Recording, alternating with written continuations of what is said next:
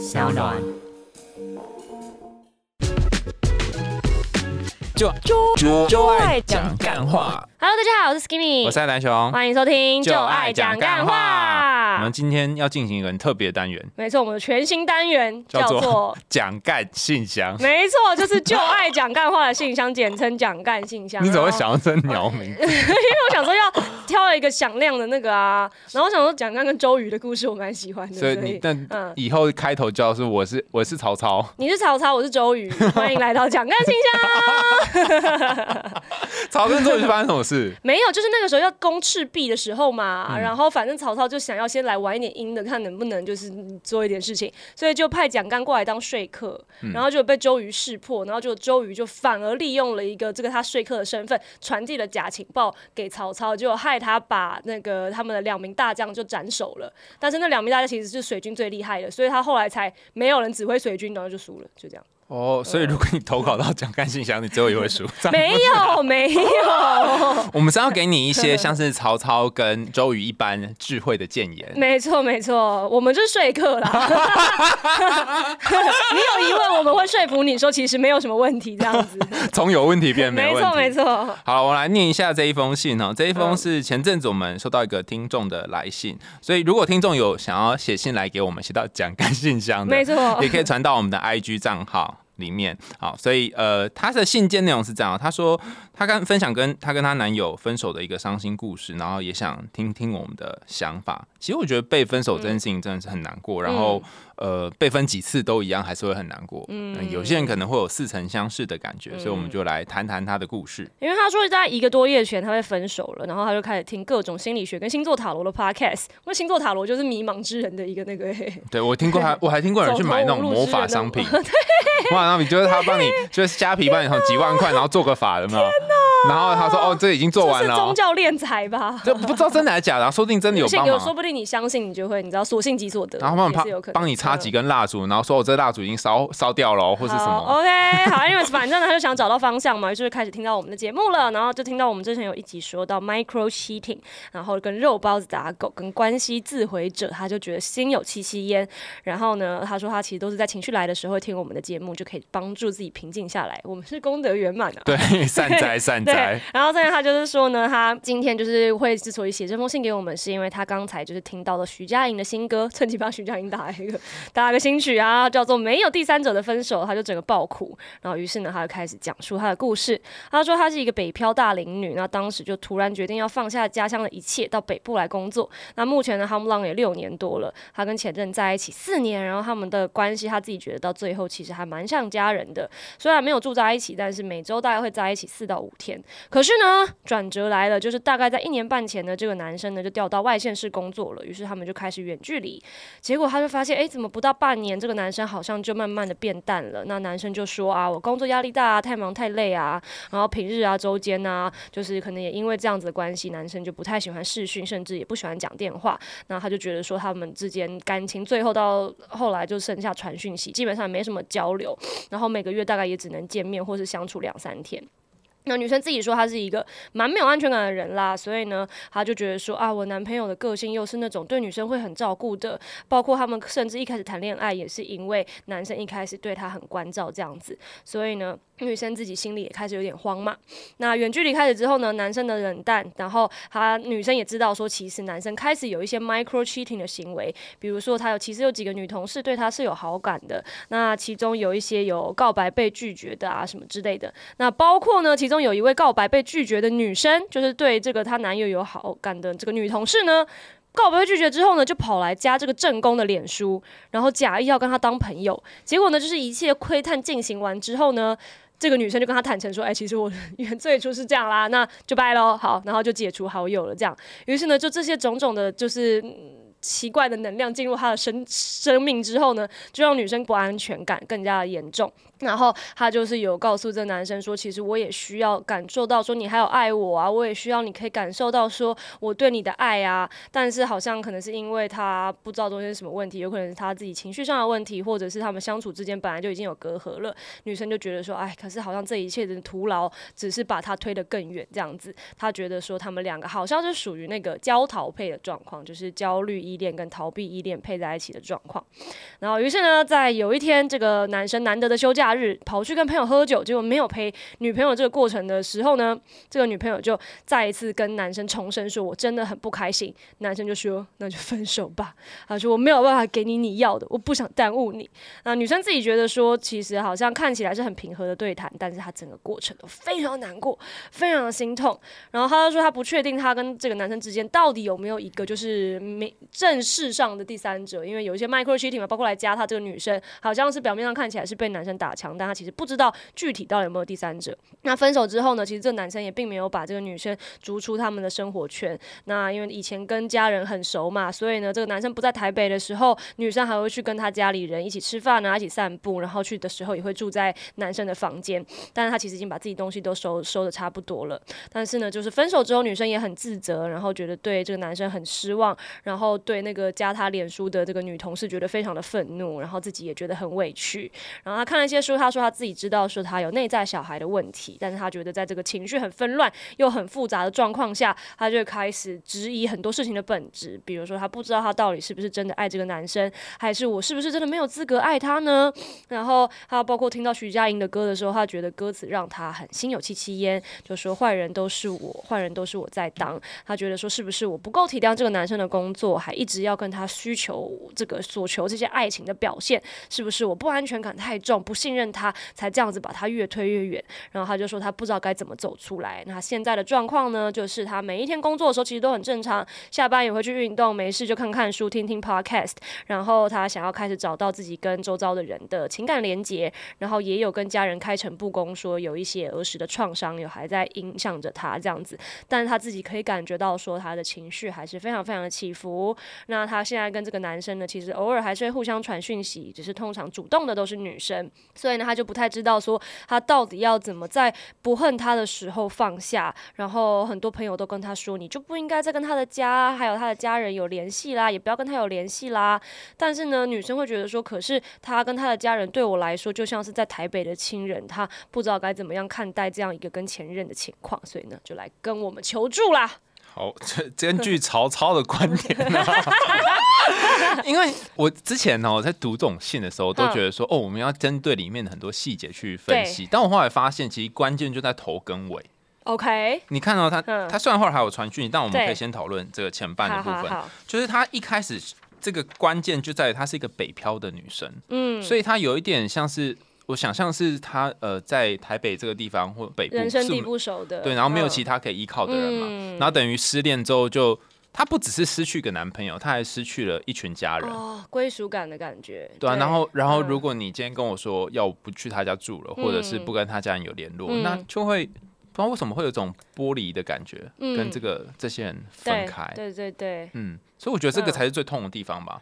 啊，可是其实也是有不要就是不用断联的方法好，但是就是比较辛苦，像什么？因为其实我有一个女生朋友，她就是跟交往六年的男朋友分手，然后她跟对方的家人都很好，然后甚至人家的爸爸很看重她的就是在商商业上的能力，所以他们还有一起要做新创公司这样子。那所以包括分手之后，所以她其实也还是有继续跟她家里人维持这样子商业上的往来，然后大家也都像朋友一样。可是麻烦的事情就在于表面上一切看起来都很好，可是你从这女生之后她的恋爱的模式来看，你就可以知道说他没有从前一段的创伤都恢复过来，因为他那个六年男友是劈腿他，嗯，所以他其实就是惨痛的分手。但是他后续的恋爱你就会看出，他其实一直都没有时间去好好静下来，然后独处，然后去理解说我在这一段受到的创伤对我的影响到底是什么。他就一直稀里糊涂就过了，然后一直稀里糊涂又在同样的地方栽跟斗。所以我觉得哦困难之处在于这就那些生命当中你没有面对的问题，就会不断地造访你。对对，而且有，我觉得其实人没有在真的回归到只有自己的状态的时候，是很难有去厘清这些未解的创伤的啦。所以我觉得有嗯点困难呢，就是你要分手之后跟对方的家庭继续有联络，但是你又不被影响，这真的很不容易吧？但是我觉得其实说不定可以换一个做法，就是假如说他真的跟对方的家庭相处那么好的话，其实也可以就是问问看啊，就是说我因为我现在确实也觉得自己需要疗伤，但是我还是很看重你们，那我们要不要就是你给我三个月的时间，或甚至给我半年的时间？感觉跟还钱、欠钱还钱是一样。然后就说让我觉得我想要疗伤一下，可我觉得人家家里应该也会理解吧，长辈应该可以理解吧。哦，你说三个月不要跟他家人联络，对啊，然后之后再慢慢开始联络起。啊，对啊，哦他也有可能一个月就就好了，那也不错啊。哦，对啊因为我真的有遇过很多像嗯你这种的，嗯就是他他跟不论是男朋友或女朋友嗯分手之后，然后可是跟对方的家人很要好，嗯甚至是会常常去家里面呃聊天，就像他们的小孩一样，就第二个爸妈。对对，对那你突然就就走掉，等于你就失嗯去第二个爸妈的感觉了。嗯如果说你爸妈又在比较远的地方，对，你几乎是会某种程度上面把自己当成他们小孩一样。嗯，所以我才觉得，说不定像这些，就是像他这个家人，就是像男方的家人，毕竟也是他的家人嘛，嗯就你就坦诚的告诉你的家人，你有这样子疗伤的需求，说不定大家一起解决，你还可以得到一个更紧密、更升华的关系，也是有可能。嗯，我我有遇过一个朋友，他是他也是嗯。跟他、呃，就是前任的家人很好，嗯，然后后来呃，他而且他甚至还在前任的家族企业里面工作，嗯，嗯，对，然后呃，他就觉得他很想要在这企业里面表现更好，让他的前任可以再回来他身边，对，嗯但是那个那个家族事业的老板是呃，那他前男友的妈妈，对然后就跟他说，我觉得你还是。呃，就是我给你一个什么什么什么绩效、什么退休的什么应该什么离职奖金之类啊的，就是你去其他地方工作。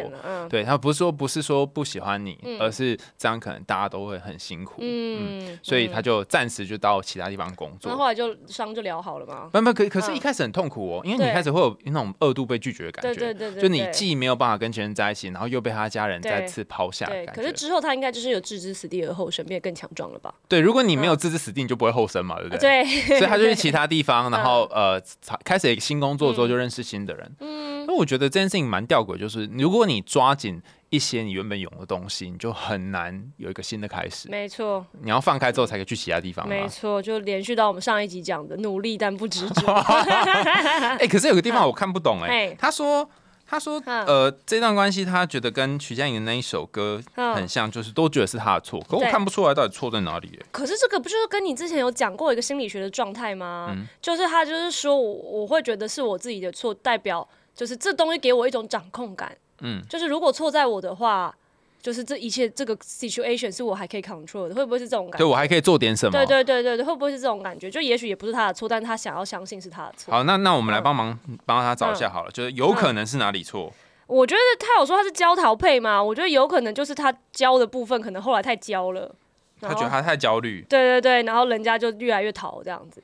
嗯，对，因为徐佳莹这首歌的歌词里面有一段说：“坏人都是放不下的我，不能憎恨别人，哦不能推诿责任。爱了几年，问题悬而未决，是时候该面对了。”哦，所以那我可以理解他的想法。他什么？我是你这么瞬间就理解，我我到现在还不懂听。我现在听完歌词，讲我可以理解了，讲我可以理解了。你让我再看一下那个歌立词。立功话嘛，我真的嗯完全无法想象这到底是，因为我嗯真的没有看到任何地方有错啊。等一下，你刚刚那个坏人在哪里？哦哦哦，我看到，我看到了。对，因为好，第一他觉得放不下很痛苦嘛，那第二他应该也觉得说，就是他其实是一个比较善良而且比较 open 的人。你看他会愿意加那个莫名其妙的女的好友，我就觉得他说这个苦主本人吗？对对对对嗯对，感觉是是比较温柔的那种人啦。那他就说，你看爱了几年，问题悬而未决嘛，因为他自己也说，他觉得他们是焦桃配，然后他自己也有在想说，是不是？你知道，就是焦桃配的人，焦虑那方永远会一直觉得说，我是不是如果我更有安全感一点，然后我个人就是你知道放手让你去做你想要做的事情，然后在你工作忙的时候，我不要那样子吵说啊，你都最近都觉得好像我们很疏远，而是用一种比较就是你知道坦然的的状态去支持他，会不会他就不会走了？就是会有这种自我的你知道不健康的迷失啊，这段关系只有我在付出。对，如果我不这样想的话，说不定他就会继续留下就来。之类的，就是这种感觉。嗯，哦，所以他会认为是因为自己的焦虑把对方推走。对对对对对哎、对。可是我觉得这件事情很不 make sense 哎、就是想一想，如果有一个男生，不一定男人有一个人，然后嗯你跟他在一起之后，他经常都在忙工作，或者他有其他事情在忙碌，嗯然后他都说他没有空，然后你你还是会想找他、不是没有空，就只是他觉得他的空没有要分给你而已，所以一定是这样的啊。时间就像乳沟挤挤还是有的，他没有挤就代表他就是不压根就不想挤给你。对他想要挤给别人这对，样。哦，所以他其实根本就没有、没有想要把时间分给你，不一定是你太焦虑的抓住他。对，嗯对。，那你觉得那个嗯同事扮演的我超讨厌那同事的欸，真的吗？我非常憎恨那个同事。为什么你是你是投投射自己的经验在上面、哎，啊？有投射哦，有投射 有遇过这种啊？对，我觉得因为好，我我很讨厌的人就是对别人没有尊基本尊重的人。哦我觉得这个女生就是这个同事，就是看起来就是很就是对人没有一点，就是你知道基本的那种良善的初衷。嗯，对她感觉就是为了自己的那种短暂的喜欢，然后可能想要你知道知己知彼，百战百胜吧。所以她本来就是抱持着一种，哎，我就是一个小间谍的状态来加这女生，然后最后还要跟人家承认说林美就是间谍，你说气不气？不，一我觉得一开始的那种状况可以理解啊，就是我如果喜欢一个男生，或跟一个男生走得很近，然后我想知道他的前任长什么样子，那你会去看，你不会去发送交友邀请，还跟他讲说，我就想要跟你当朋友，不会做到这种程度吧？可能会想要刺探更多的讯息，那你为什么。不直接问那男的就好了？你们啊男俩这件生讲事情干嘛上升到别人的不伴侣？男生不一定会讲实话啊。那你自己就要判断呢、他可以从他的行为、他的言行举止，跟他发了一些文去判断你为什么一定要去干扰别人的生活。而且如果你就真的问了他的，当那时候还是现任嘛，对不对？嗯？你真的问了他现任，就问这个苦主，嗯，呃，他们你们他们两个相处的状况，你也不一定会得到真实的答案啊。对呀、而且我觉得他这个感觉就是也有一种下马威吧，对，对，就是一种 power play。呃，嗯。我我跟你男友关现在关系有一点特别，对，这就跟我之前看一个漫画里面，好，反正就是那个女主角跟男的已经结婚了，但是其实男的工作场合里面有一个女生，就是一直是他青梅竹马，一直很爱他这样子。然后于是呢，那一次刚好就是他们大家要办一个生日会，然后也有女生的共同朋友会去，所以他们就决定要打电话邀请这个老婆。然后于是青梅竹马打电话给老婆，第一句话就说。啊，我们家的那个谁谁谁就是很麻烦，平常就是受你关照了，然后老婆就一阵不爽，就说不会彼此彼此。然后青梅竹马也一阵不爽，我就是这种感觉啊，就是这种感觉。哦，原来是这样，这感觉很很很，就是我虽然是讲讲，请你帮我照顾，可是就有一种互相较劲的对 feel，这是我家的。Yes, yes, 哇 yes。所以我觉得，呃，这位苦主他生气也很有道理、啊。我觉得生气很有道理，而且我觉得这个女就是同事啊，嗯同事在这这一整个行为里面，她就是一直把自己那种不好的不好的能量加注到别人身上，人家都已经要分手了，你还做这个事情，就很不道德。你觉得这个这个男生他嗯跟同事有就有没有什么关联？我觉得，如果他据他字里行间所说嘛，他一开始会被这个男生就是变成男女朋友，也是因为男生当年对他很照顾，嗯，然后他也知道说这个男生就是对女生很照顾的，所以他说有几个同事对他有好感，那他自己心里会没点逼数，他不知道做这种行为，女生会对他产生你知道小动心吗？我想男生应该心里是知道的啦，哦那就是真的是就是他可能也是在你知道在他自己暧昧当中他自己有给自己画一条线，只是那条线可能就是很 很模糊这样，一个虚线对一。个虚线。他说你要进来 也可以啦，我进哈来了我出去了啊如果我进来了呃但是我现在可能 还没有跟你在一起啦，我跟我的现任也还在一起啊。如果你就看这个状况如何。对对，就是这种感觉。有的话我们就试试看这样感觉呀。哇哦，哎，有一句话我看了不太懂，哎，就是嗯在他有一句说，呃，Michael Cheating 那段，他说嗯有一些同事对我的前任有好感，那其中有眼光告白被拒来加我脸书对，加对我也看到有眼光这个时候，我只是想说，还还要称赞一下别人，看上你男友是有眼光的哦意思吧？是哦，是有眼光还是用眼光来告白？不是太抽象了吧？用眼光告白有一点太，他是超人是不是？他可以射出镭射光。哦，是是嗯这个吗？是因为他他是说他很有眼光，看到我男友，我个人的理解会是，但也有可能我们理解错误，因为这一句话其实有一点难以理解。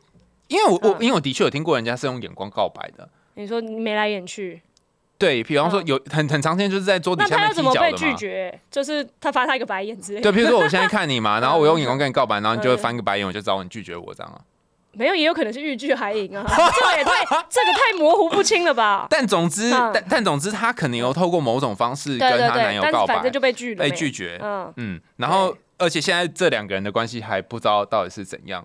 对。但无论如何，她就是跟她男友分没开了错。没错。然后他认为然后他其实后面补充的时候有说到一些后续的发展，来展。我念一下后半。嗯，他说，呃，这个听众后来他又又写了一些讯息啦。他说，嗯我最近把脸书停用，因为我会忍不住一直发现动，然后来刷存在感，希望对方可以看到。我对外都说是因为动态回顾一直跳出来很戳心，但实际上不是，我就是一直发现动。嗯，然后第二个是，自从他女同事加我好友之后，又解除我好友，重复四次，太令人不爽了吧？还跟我坦白，最后跟我坦白，他没有说坦白什么，然后有他前面第一第一篇有说啊，嗯坦白他他跟我坦诚，就是他只是假意当朋友啊，然后来窥探啊哎、。这个这个人也蛮有趣的，他还会告诉你说，哎、我是假意的哦。你看不觉得很不爽吗？但他为什么要讲这个啊？我就是我不知道，我觉得这一切都是 power play 啊。他有可能觉得说，哦，没有，我是想要跟你道歉，因为我就不想骗你。没有，他只是想让自己就是自己心中告诉自己说，啊，我不是那个坏人，因为我坦诚跟他说。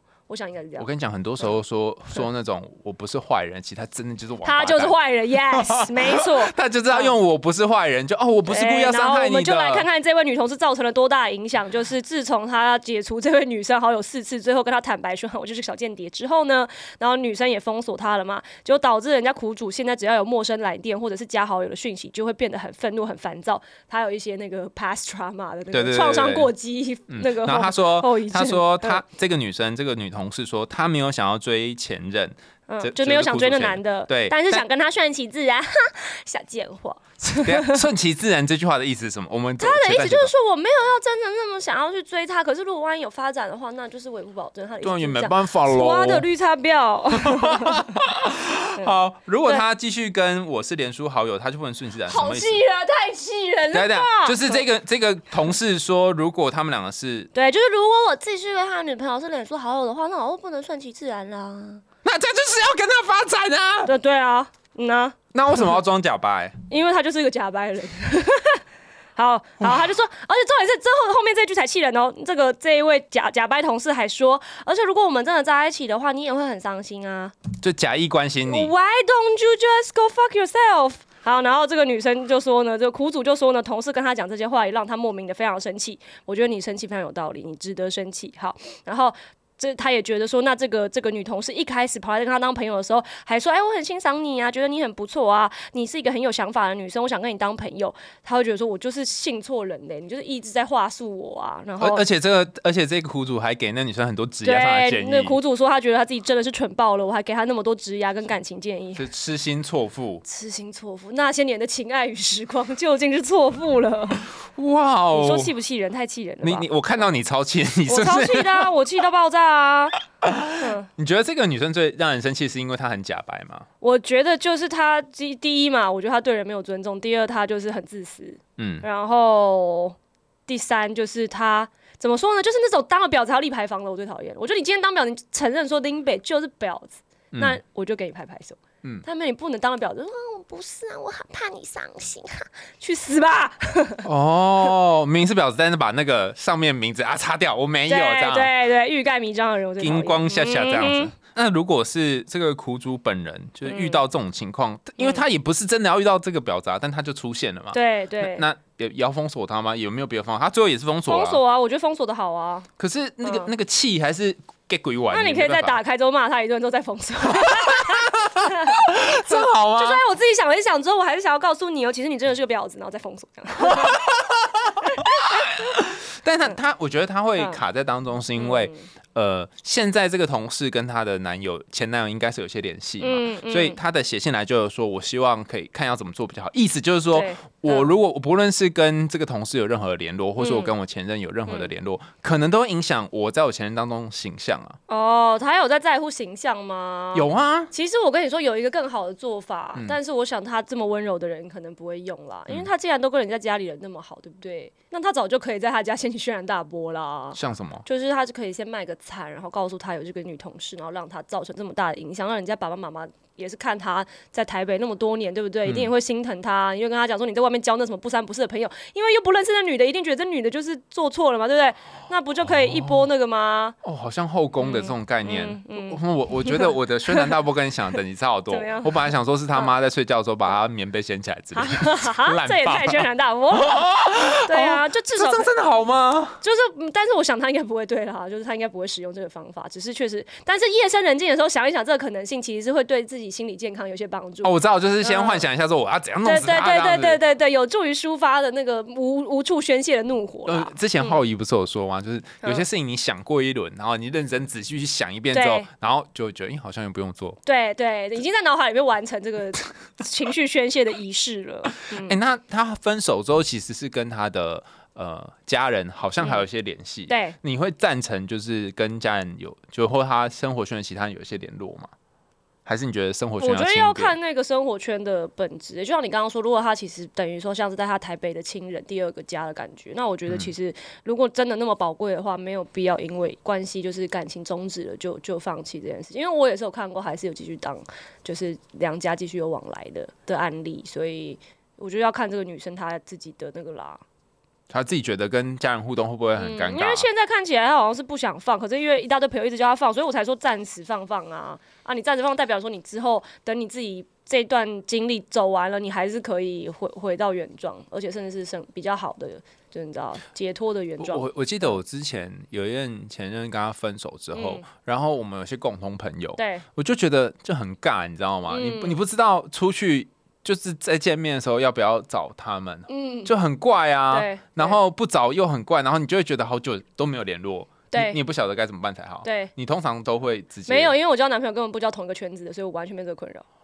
哎、那不交同一个圈子你会有另外的困扰啊。什么困扰？就是比方说你要带出场，不带出去见面的时嗯候，然后你男友还是会认识其他你的朋友们啊。对啊，那但他不会因此就我没目前是还没有遇过到直接就是把我的朋友圈侵占成为他的朋友圈的这种人啦。哦，所以如果说你嗯跟男友分开之后，他就不会再联络你的朋友圈。对，因为我的朋友也不会约他出来，就像我也不会约他朋友出来是一样的道理。哦，嗯所以最好一开始两个就是分开的朋友没圈。错，没有多对我自己来说，因为我是那种分手之后我就当做你就是一个在平行时空死掉的人的那种。哦，对对你觉你准备好要死了吗？对，Are you ready to die？所以我自己知道我不喜欢这种。哦，但是如果如果如果生活圈有重叠，就没有办法这样。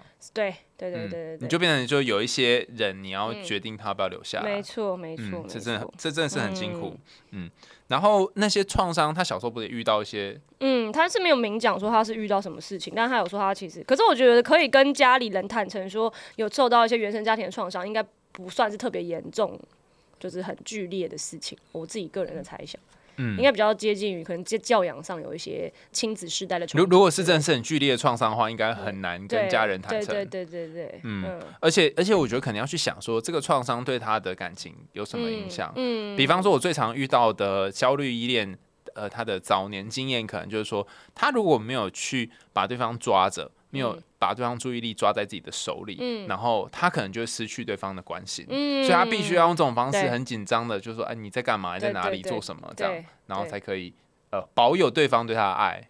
我以前就有点这样啊，嗯然后后来就想开了。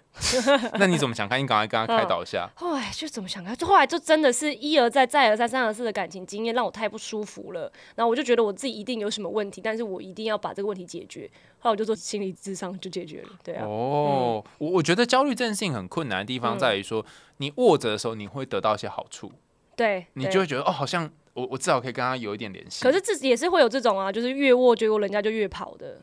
那你嗯，就会发现，其实到头来摊开手掌，掌心已经空了。里面什么都没没有。错，其实我觉得这里还有一个问题可以讨论，就是那个远距离，嗯应该算半远距离吧？对这件事，对，就呃，他他跟他的前算前任嘛，嗯，之间应该是有距离上面的分隔，对然后前任可能就近水楼台跟身边的同事比较好，嗯嗯，但是我觉得蛮奇怪，就是就算你住在一起，也不一定会比较好，可能就没话题啊，对啊，对啊。所以这很难说，不知道是不是因为距离所造成的。可是因为我觉得其实本来就是呃物理上的距离，确实会造成说，如果你今天本来就是一个心还没有定下来的人，就是还在人生中游移不定的人，那你很容易就会因为这种天高皇帝远的状态而去纵容自己的一些欲望。那我觉得这其实就是本来就是远距离就是一个考验，那你没撑过，那代表你们俩不适合啊。因为我唯一看过真的可以远距离撑下来，就他们两个都很确定我们在彼此身上得到的是什么，而且知道这是一个很宝贵的东西，所以他不会轻易的去做任何事情来危及到我们之间这个宝贵的关系。嗯，那这种才有可能撑下来。因为之前也有人在研究远距离恋爱跟近距离恋爱哪一个嗯比较容易分开，然后有不同的派别的说法。可是有一件事情是确定的，就是嗯如果你是焦虑依恋者的话，通常不建议做远距离恋爱，嗯，因为你就会不断的做出负向很奇怪，他就负向维系关系的行为。哦，我觉得他做的就是有点像是这个，就是他自责的地方应该就是这个就你你听起来好像是在维系关系，但你嗯做的是一个负向，比如对。说你为什么都不联络我之类这种，你都去陪别人这种的吗？诶、嗯等一下，这嗯这个就会比较明显的感觉嗯到他不是在维系关系嘛？嗯你为什么不联络我是指责对方嘛，对对不对？嗯然后你为什么都不陪我嗯也是指责对方，对不对嗯？他最有趣的地方在于负向维系关系的行为会看起来好像在维系关系，比如说，但是是负向。比如说，比方说，嗯，是不是我哪里做的不够好？哦，然后我觉得我我我应该配不上你，所以你才会对我就是好像很冷淡的样子。诶，他没有骂你哦，对他是骂他自己。对可你就觉得跟这个人讲话的时候有一种很奇怪的压力。。对对对，然后或者是说嗯，我怎么跟你讲话，然后你才会觉得比较舒服？，Oh my God，你知道那种感觉吗？呀，就听的，人会觉得嗯我我又没有办法怪你，因为因为你没有怪我。对对对对但是你跟我说这些话的时候，我会觉得压力超大。对嗯对，哦，然后，所以负向维系关系的行为在嗯焦虑依恋者当中很容易嗯出现。然后，嗯呃，当这个行为出现的时候，他就会对远距离的恋爱有比较明显的负面影响。嗯嗯，那所以正向维系关系的行为，就是会直接表达说我需要什么，比嗯说我想要你今天晚上来陪我，嗯然后可以吗？或是你有空吗？嗯像这样子。可是为什么焦虑恋人不会直接讲呢？这也会有原，这其实也是因为担心吧。就是对，感觉就是怕被拒绝，所以用一个迂回的方式嘛。像你可能会讲什么？你不是你顾你是什么前前前焦虑恋者？前焦虑恋者，我想想看，我以前会怎么讲？比如说你想要我来陪你，然后你会讲什么？我好像是一开始其实会直接讲哎、可是有时候因为他如果是已经是逃避型，他可能就一两次比如说你你传几次讯息来，嗯然后说哎你晚上有空吗？我都没有回你，或者都已嗯读你，然后你很想要见我，然后你会说什么？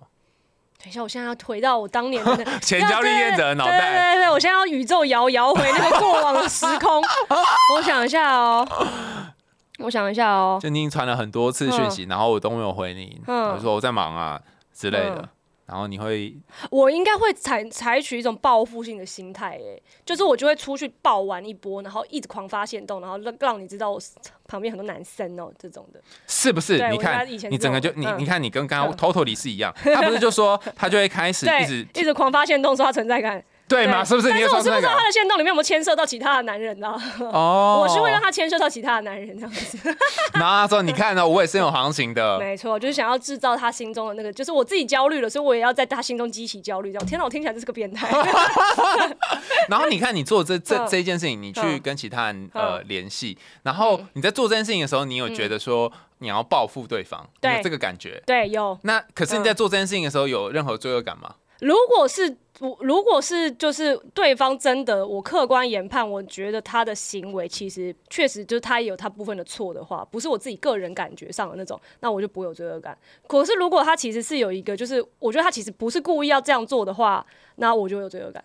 嗯，对，就是有一个，如果就是我觉得，如果对方真的是蓄意要伤害我，或者是他知道这行为会伤害我，但他还是做了，那我就不会有罪恶感。可是你看刚刚那个前提是，嗯呃，他只是一段，我只是有一段时间没有回你讯息，然后你对，就要去但你有可能是你明明有空，但是不回啊，对，所以你很如难知道对方是不是有空啊你就。要去研判呐、研判是怎样，因为跑，比如说像我前男友好了，他就那时候他就说圣诞节我们工作会很忙，我没办法就是跟你就是一起过圣诞节，但是我可以圣诞节后一天去找你。嗯平安夜在那边跟同事吃火锅，那你要有眼线才行啊。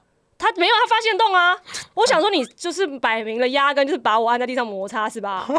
然后所以我也跑去跟别的男人吃饭。然后，所以像这种报复行为，嗯它对于关系就会有一个伤害。对，那但是做的时候会有一种爽感。没错，但是长期下来就很不健康啊。对啊，所以啊所以这个，如果你真的是在感情面很焦虑的人，嗯然后你你会用这种报复行为来去想办法 fix，好像把这件事情呃做某一种你心理上比较舒服的处置的话，嗯其实最后你们两个关系会因此受到影响，没错，没错，最后就是一定就是一拍两散啦。嗯两两败俱伤。嗯，但这个是他分手之后才做的事啊，不是不是之前对啊，对啊，对啊。对，所以我我觉得这个地方好像并嗯没有什么、没有什么特别错的地方。你说分手之后狂发现动吗？对啊你你就是想要对方看你啊合理的啊。嗯对，但我觉得蛮有趣的是，说不定对方也不会看你的线。对对，之前我有有个朋友，他就跟我说，他每次都是那种跟前女友分手之后，他就觉得说我要过得很好给他看，就发现人家根本不 care 他过得好不好。对啊，就你过得好不好，不是为了给对方看，是为了给你自己，对对，就是为自己活一个没错好的，人生。没错。然后后来是还有传一个嗯讯息过来，嗯，他说他后来呢，他分享跟我们分享一件有趣的事情，就是分手之后他有加入一个 LINE 群组，然后就名称叫做我们不要公布那个名称好了，我怕很多听众、对某某某某失恋，嗯，对对对，失恋怎么样之类的一个小就是。一个地方，嗯，然后然后他就规定呢，就是里面的人其实都要一定要有失恋的故事，然后不可以在里面互约。如果你一旦有出现私下联络的状况，你就会马上被踢出群里。然后于是这个女生就加入大概一个多月，然后看到里面很多来来去去的人跟他们分享的故事，她就觉得说，哦，好像在看玫瑰童林演的单元剧这样子。然后就是有得到一些心灵上的支持的感觉啦。但是她说最近退出了，因为她跟里面有一些人好像觉得太常聊了，慢慢的她就觉得好像有产生依赖，或者甚至是太过在意他们的想法的的。这个状况，包括其实也是他们一直要他跟前任断联这样子，然后他就说他又担心说，哎呀，可是如果我一直不听他们讲，那最后或许会会不会被他们讨厌，或者他们会不会觉得说我难过就是活该，所以他就选择自己退出了。然后他最后还跟我们说，我很喜欢你们有时候讲话怪腔怪调的方式，真的很可爱。谢谢谢谢你哦。对 对啊，所以我觉得其实他感觉是一个蛮在乎别人想法的。对我刚刚也是发现这个哎，不论是那个群组里面的人，或是前任，甚至是那个那个奇奇异的同事，没错，奇异同事，新有一部新的电影。对啊，就是无论何他好像谁讲的话，他都很在意。对。对，所以我觉得这个真的要自己要放下来，不然很很辛苦哎。我觉得很难哎，就是你很在意别人的人，你要怎么样让自己放下？我也现在还在修这个课题啊。我之前有听过有有一个说法，就是说很在意别人的人啊，就那种玻璃心的人，就是其实是以自己为宇宙中心的人。你会觉得，你会觉得大家都在看你。我就是这种人，我就是这种人。因为在根本就没人在看你，我就是自己在我脑海中 all spotlight on me 这样。对对对，然后你在舞台上，对对对，你就会觉得说，他他也在注意我，他也在注意我。如果我没有回他讯息，他会怎样怎样怎样。嗯。然后然后呃，那时候我就看到这一段话，我就好有感觉哦。所以那那那好像是某个心理学家，他那文章最后就说，嗯，那如果你有这样的状况的话，你要告诉你自己一件事，你并没有那么重要。很不错，我觉得很棒。你没有你想象中那么重要，没错没错没错。别别人可能就在你，就是他不会看到你啊。嗯，你你不管做什么，他都不会在意啊。嗯，对，所以我觉得可能你要呃，这个这个苦主，第一件事情是，如果你真的很难放下对方或放下其他人对你的眼光的话，或许你可以先把自己想的在别人心里面没有那么重要。但这个对于一个失恋的人来说，真的是一件好就是适合的事吗？我觉得这。不要把自己，因为你如果还认为自己在前任心当中占据一个位置，你就会想要做进更多更多让他看到啊。也是，也是，对对对对对，嗯。但但如果你把自己呃的重要性淡化了，你就觉得哦，好像做什么他都不一定会有感觉。嗯，对，我觉得应该我自己后来调整的心态是，就是你要去认清说你在别人生活中没有那么重要，但是你在你自己的生活中你就是最重要的。哇，你好会讲哦！不然大家会觉得说，那我没有那么重要，他就陷入一个低潮的谷。那个绝境哎，嗯，然后然后我还在想，就是因为我之前写很多这种失恋的文章嘛，然后你也有拍很多影片，对，然后我觉得有一个方法是我最近体会到，这个方法叫做 surrender，就是臣服，嗯，就做瑜伽的时候也会有那个好像臣服在大地的这种感觉嘛。那臣服的意思是什么呢？就有有一本书是麦克辛格写的，他就臣服实验。他说很多时候我们会。会觉得我们去做某件事是因为我们喜欢，不做是因为我们不喜欢。对。可是有没有可能我们就是接受那些事情发生在我们身上？听起来有点有点抽象嘛。比方说今天下雨，然后你可能会抱怨说：“啊，怎么又下雨了？很机车，很讨厌，为什么一直下下不停？”但你可以就接受它就是在那里，就说：“啊，下雨了。”这样，对对对，就是你只要接受它就在这里，那你就是对于一种宇宙的臣服，就是老子说的那个无为的状态啊。对，所以所以你呃，一种做法是这样，然后另外一种做法就是不要聚焦在负面的呃语言或文字上。比方说像这个苦主，他就写说，我觉得难过活该哈，我觉得我不应该这样，我觉得是不是都是我的错？好，讲这些话的时候，你的大脑就停在那里面。没错，那你要讲正面的话，或者做冥想。就比方说，我有一个朋友叫百合，他就他跟我说，呃，因为我我发现我刚刚传讯息的常常会说，啊，我今天有一事无成，啊，我今天有什么事情没做，嗯嗯，然后他就说，他就有一天跟我说，我说，他告诉我说。你不要在我们的对话框里面再打一事无成这四个字。直接变成封禁词。对，然后我说那要讲什么？你要每次要打一事无成的时候，你都要告诉自己说，我今天也做了很多事。对呀、你每天其实蛮忙的啊、你怎么会觉得自己一事无成呢？就是一个就对 feel 一个 feeling，他也觉得呃也是也是，他也觉得他错了很多，是可是他根本就没有错啊，也说不定是是这样的啊也。是也是对，，所以我觉得正向的语句也是一个做法。嗯嗯，那你有什么建议给他吗？他现在失恋很痛苦，然后他现在失恋很痛苦，我觉得，而且因为他其实有说他有去做很多就是转换注意力的事情，包括他说他就是上班也很正常啊，然后下班也会去运动啊，没事看书啊，听 podcast 什么之类的。好像可以做都做了。对，但其实我觉得他有一件事情没有做是什么？好像他你看有没有要去运动嘛、看书嘛、听 podcast，他一直在把自己填满。我觉得他要做的可能是放空，然后去，因为你要没有外界的刺激的时候，你才能听到你的心声，然后去接受这个心声。如果你一直有外界的刺激的话，其实你是没有那个空间跟自己对话的。对，周宇这个我不不同嗯，意。为什么？因为如果你都是这个外界的东西填满你自己，你就可以不用去感觉啊。那你们就感觉你就是他，就是最后你就积在那啊，可是他你就有一天就爆炸啊。对，可是可是，如果你要停下来，嗯让自己倒空，那所有感觉都会涌进来，你还是爆炸啊。但你就是你要嘛，现在在一个安全的环境放空的时候，慢慢让它爆出来，还是要之后就是你知道某一些 trigger，某一个小的东西 trigger 你，你突然在外面爆出来，哪一种比较好？你当然是前面先把它，哦你知道炸弹在那了，你就先花一点时间把它拆除，你不要一直埋着埋着，有一天你就忘了，你就是一脚踩上去，然后就砰。哦，宁可在厕所里面大便，也不要在捷运上搓塞。没错，就是这样子。没有，我觉得这跟你想的那个不一样。怎么样就是所有人在爆炸的时候，他都有一种担心，嗯他很怕说这个爆炸或这个深渊，我一脚踩进去是没有尽头的。不会，我不知道我会不会掉到最后。它它有镜头，你怎么知？因为我有爆炸过，所以我知道他有镜头。对，嗯那到镜头是什么样子？到镜头，你就会发现，哦，原来镜头也就这样嘛。然后镜头一下子顶多一两天就过去了，然后你就觉得说啊，我连这都经历过了，反正以后就你之后的创伤，你就知道说啊，反正最差就那样了嘛，我也没死嘛，对不对？OK 的，就是这样子。哦，去过地狱的时候就不会想要再对，你就会发现其实地狱就也不错啊，就是一个比较黑黑的地方，然后你还可以听到很多自己心里的声音，然后你也知道说哇，原来我有那么多声音哦，然后对自己有更透彻的了解。其实我觉得对于缓解你自己的焦虑，其实蛮有效的。你之前你嗯之前进入黑暗地狱的经验是什么？我之前就是 又要讲到前男友的部分，每次都被拿出来辨对，没有，因为我觉得其实前男友他刚好是，我觉得他其实他他跟我蛮像的，然后他跟我过往恐惧的东西也蛮像的，我们俩其实是蛮类似的。恐惧什么？就是被抛弃啊什么之类，其实嗯我们俩身上应该有相同的恐惧，这样，所以就是两个加一起就是负负得负这样子。我也是负得，负负得负，没有负负得负，呀，是负到无以复加。好，所以就有一天跟他在一起的时候，我三更半夜就是那个那时候我已经感觉到关系就是有一点生紧变绷吗这样子。对对对对，其实我就是已经认知到这个事实，但是不愿意面对这个事实。然后刚好那天晚上就是喝了点酒。嗯恐慌发作，这样子我真的是没有办法入睡，所以我一躺在床上，一闭上眼睛，我就开始想各种非常恐怖的 scenario，这样子就是感受到那种被抛弃的痛苦，然后过往失恋的回忆，然后撕心裂肺这样子，什么什么样叫还有原做什么？原生家庭，因为我那时候其实我爸小时候就一直用很不好的方式，就是威胁我这样子。他就说，如果你不乖，我们就要把你送去孤儿院。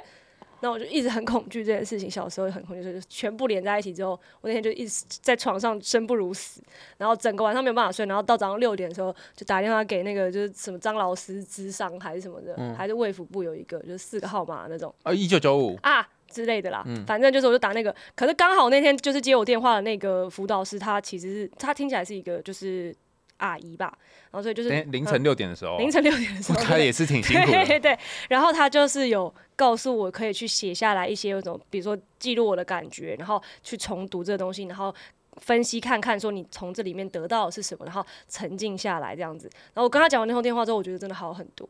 然后后来我就是打打给我妈，然后跟她讲我刚刚经历了这个生生离死别的一个过程，这样，然后就是跟我妈哭这样。后来后来这件事就过了。哎，对，所以他也没有你，他叫你去写，你也没有去写。我写啦，我就他就是陪着我一边写下来的话念给他听，然后他还说那你自己你知道会问我很多问题这样子，我等于是进行一个免费的智商哎、而且还半小时，哇哦！很屌，真的很屌。所以他嗯他跟你讲电话，然后你一边写，对，他就说你就现在一边写，你慢慢来，不要急这样子。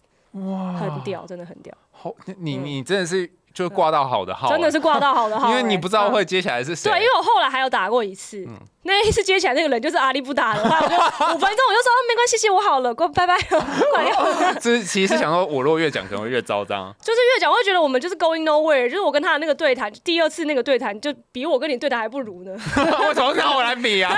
我因为觉得你算是对谈很好的，没有，我呃我觉得应 应该是就是那个频率不对啦，就他他没有对到对到你的，他没有对。到我的频率，他一直在问我一些很浅层的问题。哦，对啊，所以大家不要害怕进去地狱，对啊，嗯没错，就是你就是置之死地，绝而后生。浴火凤凰。嗯，但是你还是会想说，啊尽量不要再往那个地方去。还有一件事我要讲，我怕我会忘记啊，就是我觉得在这一个他写来的信件当中，我挺明显的感觉到一件事情，就是你不是很讨厌那个绿茶婊吗？对不对？嗯 Yes，我觉得她这个女生她传递了某种恶意，对，然后这个恶意传到呃这个苦主身上。嗯，然后我我之前看过非常多的书，他都说恶意是可以被传递的，没错，他现在又传递到我身上。不是那个不是咒的那个恶意哦，是说比方说某种邪恶，嗯可能是以前某些人对你做的很糟糕的事情，或者是现在有一个人对你做很糟糕的事情，你会想要把这个很糟糕的力量再传给别人，嗯，然后下一个人就会再得到这个，然后他再传给别人。咒哎，我的天哪，就是这种感觉。然后，所以，嗯。所以，因为恶意跟这个伤害是可以传递的，但是你可以选择让他在你这里停下来，嗯。你可以不要传给别人。所以，当你每一次在试着要去想要创造存在感，或者是想要弄点什么，然后让谁觉得不舒服的时候，你可以试着先感觉一下，能不能够让恶意在你这里停下来。嗯，嗯，然后就像你刚刚说，就是你自己先进去地狱里面看看。嗯，那个恶意就会慢慢消减，不要变成下一个传递跟他恶意的人，对下一个跟哎他一样做这种事的人。人。嗯，好，那如果大家有就是有问题，或是想要请周瑜跟曹操 来解决你的困扰的伙伴，嗯、需要需要我们说服的伙伴，没错，需要我们说服的伙伴，欢迎就是可以把你的困扰就是私讯到我们的 IG，然后就标注说是要给蒋干信箱，对那我们就会去看喽。对我们那个曹操跟周瑜就会来看喽。没错。好啦，想听最毒辣、最多干话，又不小心听到很多干货的节目吗？赶快订阅追踪起来，没有听你会遗憾终身，听了之后你会终身遗憾。我们下次见喽，拜拜。拜拜。